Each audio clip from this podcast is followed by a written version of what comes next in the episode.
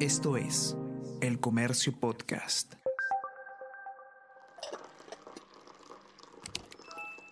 Hola, hola, ¿cómo están? Buenos días, espero que hayan amanecido bien. Está con ustedes Ariana Lira y hoy tenemos... Tenemos que hablar con Ariana Lira.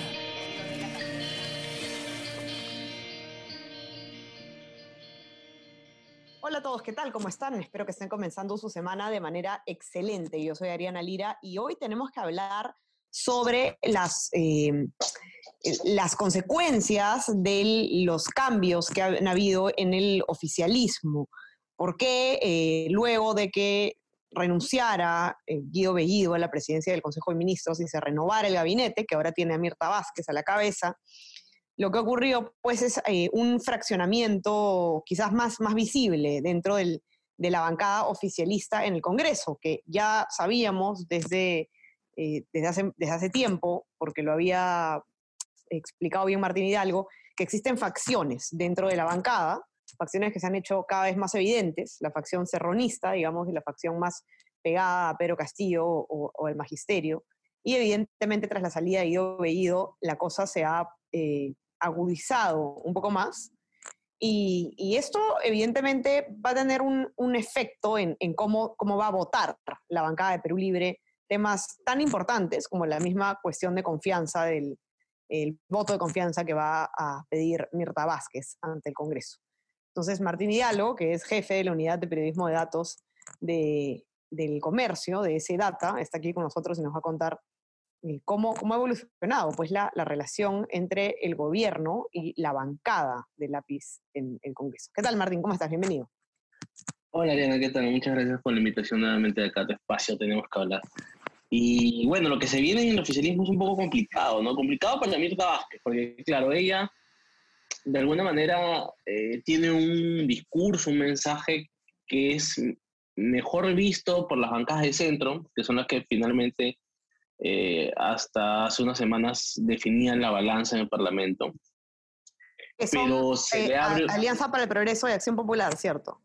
Sí, correcto, esas dos bancadas principalmente, porque cada una tiene 15 miembros, entonces uh -huh. hacen 30 votos que son muy importantes en este uh -huh. Congreso tan fraccionado. Pero para adentro se le abre un frente, y es un frente importante, que es el frente de la facción denominada serronista, ha llegado Vladimir Cerrón, el secretario general y líder del partido, entonces eh, son más o menos un poco más de 20 los que son ligados a Vladimir Cerrón, y se le abre un frente porque esa, esa facción siente de que el gabinete que se han conformado, liderado por Mirta Vázquez, no responde a los lineamientos del partido.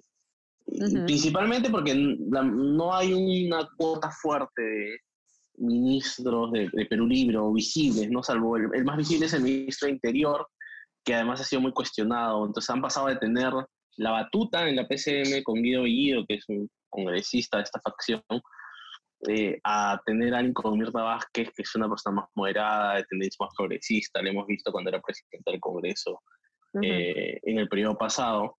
Entonces ellos sienten que este gabinete no los representa. Entonces uh -huh. han entrado en etapa de, de negación, de, de, decir, han dicho abiertamente que no se sienten representados por este gabinete, uh -huh. y que es una traición al pueblo, lo ha dicho el vocero Waldemar Cerrón, hermano de Cerrón, y varios congresistas han, se han pronunciado en contra. ¿Qué implicancias tiene esto? Lo primero, ya se ha visto este sábado cuando en la Comisión de Constitución se debatía eh, la insistencia hacia esta norma que regula la cuestión de confianza. Uh -huh. Era un poco Congreso ver Castillo, ¿no? Y se hubiera esperado ver un apoyo de, de su bancada ahí. Sí, es una tarea muy importante porque de alguna manera la postura ejecutiva es que esta norma afecte el balance de poderes y, y, sería un primer paso para allanar el camino hacia una posible vacancia. Sí. Ningún miembro de, de, los cinco titulares que tiene Perú Libre en esa comisión asistió a la sesión de la Comisión de Constitución donde se aprobó este dictamen de insistencia para defenderlo, ¿no? De, de, esos cinco, cuatro eran serronistas, porque uno era Betsy Chávez, pero Betsy Chávez ha asumido eh, como ministro de Trabajo, entonces era normal de que no vaya, probablemente eh, designan un miembro reemplazo, o uno de los secretarios suba, pero ninguno de los otros cuatro miembros asistió, incluso uno de los miembros era Waldemar Cerrón, vocero de la bancada, y uno de los que además se ha pronunciado en contra de, la designación de Mirta Vázquez. Entonces ahora se va a venir una ronda de diálogos de, entre, entre el Ejecutivo, entre la, la PCM, Mirta Vázquez y las, y las bancadas, pero digamos, esta semana que viene no va a poder ser porque hay semana de representación y los comunistas, la mayoría viajan a sus regiones, eh, pero digamos, hay que ver si es que algunos de los que se quedan en Lima, de Perú Libre sobre todo, van a visitarlo. ¿no? Hasta el momento solo tres congresistas han ido a visitarla, Mirta Vázquez, y, este, y son congresistas pues, que no, no, no tienen ningún poder de decisión en esta facción, pero han, han ido a visitarla. ¿no? Se esperaba Normalmente van los voceros, siendo el oficialismo, y en este caso los voceros no, no, han asistido, y son los voceros además, como Waldemar Cerrón, como Silvana Flores, como Alex Flores, como Silvana Robles y Alex Flores, los que precisamente se han pronunciado en contra de, de del nombramiento de Mirta Vázquez. Ahora, eh, se, se, rompe un poco más, digamos, el, el eh, este cisma se, abre un poco más, ¿no? Luego, además de que la misma Mirta Vázquez eh, no se ha pronunciado a favor de, buscar la manera, la vía constitucional para una asamblea constituyente, ¿no? Que es algo que se esperaba eh, de ella, porque como mencionas tú en tu, en tu informe, ella cuando fue legisladora había firmado un proyecto de ley que buscaba eh, suscribir una, una vía similar a la que se está usando ahora, que es modificar el artículo 206 de la Constitución para permitir la figura de la Asamblea Constituyente. Y ella ahora dice que, ni siquiera es una prioridad del gobierno esto. Eh, es bien interesante ese tema porque los proyectos que ella firmó como miembro del Frente Amplio, ella no era afiliada, fue invitada, pero eh, fue congresista por el Frente Amplio, ella firmó dos proyectos, uno de Lenin Checo, que era el vocero de la bancada, y otro de, de Rocío Silva Santisteban, que era una congresista que que trabajó muy de la mano con Mirta Vázquez, uh del Frente Amplio. Entonces, los dos proyectos planteaban, como tú dices, esto de modificar el artículo 206 de la Constitución, que es lo mismo que propuso Castillo en su, en su mensaje 28 de julio, que después Bellido dijo que ese no era el camino, que, que, que estaban apostando por el referendo como partido, y de ahí se, se, entró en una especie de limbo en que no se sabía cuál era la postura oficial del gobierno. Pero bueno, Castillo ha dicho que iba a ir por la vía de, de, esta modificación de este artículo. Y, y el, claro, lo que ellos esperaban, los de Perú Libre, es que si afirmó al menos esos dos eh, proyectos, eso quiere decir que ella está de acuerdo con la modificación del, total de la Constitución, con una asamblea constituyente. Y les ha sorprendido de que ahora ella diga que no es una prioridad de gobierno cuando Perú Libre tiene puesta todas sus fichas en esto. De hecho, el día de ayer publicamos una nota donde, eh, de cómo los congresistas vienen de Perú Libre vienen promoviendo la, el cambio total de la constitución. Entonces, es la, es la principal apuesta del partido de gobierno y que la presidenta del Consejo de Ministros, que no es del, partido de gobierno, venga a decir que no es una prioridad, eso les ha estallado en la cara, ¿no? les está en la cara y eso ha habido mucho más el escenario de crisis y en el cual abre la puerta, y es algo que se viene evaluando dentro de la facción serranista, es qué pueden hacer para, para que un poco la, desde la PCM sientan el, el golpe, ¿no? Que es, eh, uno, hay dos escenarios, ¿no? Uno es que puedan votar en abstención en bloques, es que logran convencer a todos finalmente. Eh, para, para, la, para, para, la investidura, dice. Para, el voto de confianza. Sí, para okay. de confianza. O, o, que lo dejen en, en, libertad cada uno y cada quien vote eh, según su conciencia, según su interés, porque también desde la PCM hay, hay, todo, se manejan un montón de recursos de trabajo en conjunto que se benefician sobre todo con estas regiones, ¿no? que el primer ministro viaje, viaje con un congresista a tal región, hagan visita de horas o vayan a hacer inspección, e, eso para los congresistas resulta muy, muy rentable políticamente, ¿no? De posicionamiento de sus regiones, que ellos lleven al ministro, que lleven al presidente del Consejo de Ministros a su región. Entonces, a, veces no puedes controlar todo el bloque, pero digamos, si dejas en libertad, también puedes complicar mucho los escenarios. ¿Por qué? Porque, claro, la posición inicial de Don Cajas del Centro como Acción Popular o Alianza para el Progreso es dar el voto de confianza. Si, si lo dieron a Bellido, que era, eh, digamos, una persona muy radical, ¿por qué no darlo a, a Mirta Vázquez, que es una persona más moderada? El tema está en qué pasa si es que, y eso es lo que también están hablando en la bancada del centro, qué pasa si es que eh, la facción serranista se, se, se bueno, decide votar en abstención, entonces ellos también podrían, porque ellos van a ser más oficialistas que los serranistas, ¿no? Es como que lo dejan, lo dejan en una situación un poco, un poco complicada. Entonces podría ser que ellos se terminen plegando la abstención y termine ganando la abstención. Y este es un debate que ya hemos tenido, eh, que porque se evaluó también el, el, el, voto de confianza de Guido Bellido, es que si ganan las abstenciones se dejan en el limbo.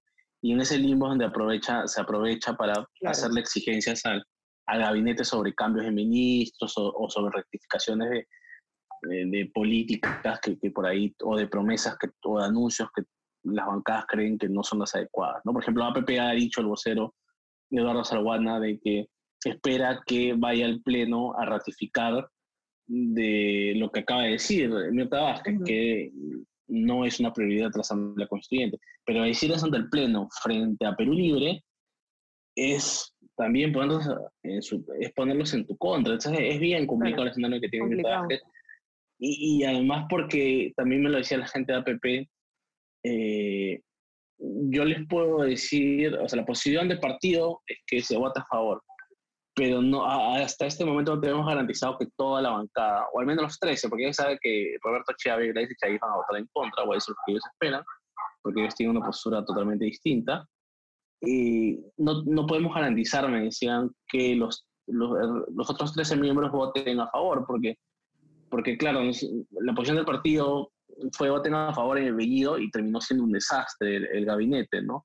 Fue, se volvió más radical, se volvió más confrontacional, pues a golpear el Congreso, mensajes con cuestión de confianza. Claro, queda esa, esa, duda. La duda, la duda legítima de, los miembros de la bancada de centro es, ¿qué me garantiza que ahorita mi trabajo no se presente, presente un discurso moderado, pero después voto de confianza, opte por un voto más radical, teniendo en cuenta que además es una persona que está a favor de eh, el cambio total de Constitución, que es el, mayor, digamos, el mayor cuco que tiene ahorita la oposición en el Congreso, ¿no? Entonces, no hay nada que te pueda garantizar que no se vaya a tomar. Además, porque, claro, Mirta Vázquez también puede tener una postura moderada, pero también está detrás de las decisiones del presidente, eh, las decisiones de los ministros. Claro, o sea, y, y, lo que habría que, no ver... puede controlar todo, ¿no? Claro, lo que habría que ver ahora, de ahora en adelante, digamos, más allá del, del voto de confianza, que es un, un tema, bueno, trascendental, es, claro, cuál va a ser el rol que va a jugar, finalmente la bancada de Perú Libre de cara al gobierno eh, eh, luego de eso, ¿no? Luego de, digamos, que se, se, logra dar el voto de confianza al, al, gabinete Vázquez, vamos a tener una bancada eh, oficialista que va a a fugir de, de, de, bancada opositora, parte de la oposición quizás en algunos temas. ¿Cómo, cómo lo, lo, ves? Sí, o sea, ya hemos visto que ahora en, el tema de, de, la Comisión de Constitución, o sea, el, el Ejecutivo, el, la bancada oficialista puede dejarlo solo al Ejecutivo en la defensa de temas importantes ante el Congreso. Y eso es complicado, porque de hecho ya está teniendo un problema el Ejecutivo, que es que la bancada no podía tender los puentes con, con, el resto de grupos para poder sacar adelante temas legislativos. Y, y, y, yo creo que esa es la principal razón por la cual hasta ahorita no se ha presentado la, el pedido de elevación de facultades. Porque el pedido de elevación de facultades estaba previsto para que se presente una semana antes de, de la caída del gabinete de Bellido. Y no se ha presentado. Y yo creo que no solo es porque quizás están ajustando algunos temas, sino es porque nada les garantiza que van a tener los votos para aprobarlos tal y como ellos lo van a presentar. Y, es, y esto agrava más ese tema, porque al fin y al cabo, eh, con esta división pierde peso en el campo oficialista, que ya este, era complicado, y tienes las otras bancadas aliadas que tienes, que es Juntos por el Perú, que tiene cinco miembros, somos por el Perú, que, que pues son, somos Perú, Partido Morado, son nueve miembros, pero digamos, asegurados pues tener unos cinco o seis miembros. Entonces no, no, te hacen más que, más que 30 votos. sin contar a la facción serronista. Entonces, se vuelve un escenario bien complicado para, para un ejecutivo que ya está teniendo problemas para, para legislar. Es un terreno bien, son nueve bancadas con las que hay que, que dialogar y yo creo que ahora más bien es una suerte de diez bancadas, ¿no? Porque tienen esa... Ahora ya no solo tienes que negociar con la facción serronista, sino también con la, con la facción del magisterio, ¿no? Porque ellos tienen su propia agenda, también su propia demanda, que implica tirarse abajo la ley de carrera pública magisterial, que es algo que con lo que se ha batallado para que no se logre, pero que si no les prometes eso, este, ellos también se te pueden poner en contra. Y, y más o menos ellos, eran lo, ellos fueron los que exigieron la salida del, del ministro Juan Cadillo porque no les estaba garantizando eso que ellos querían.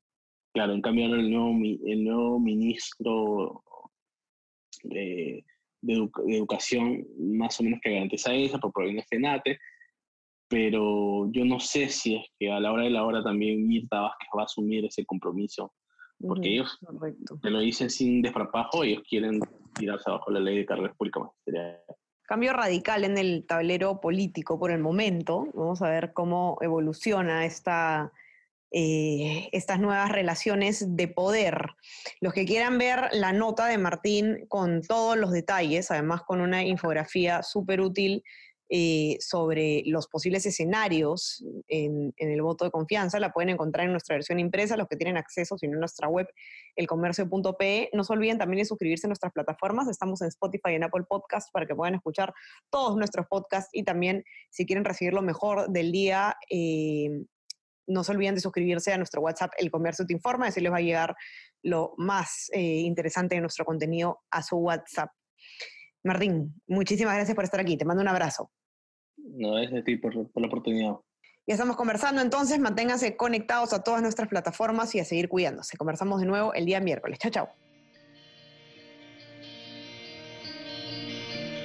Esto fue Tenemos que hablar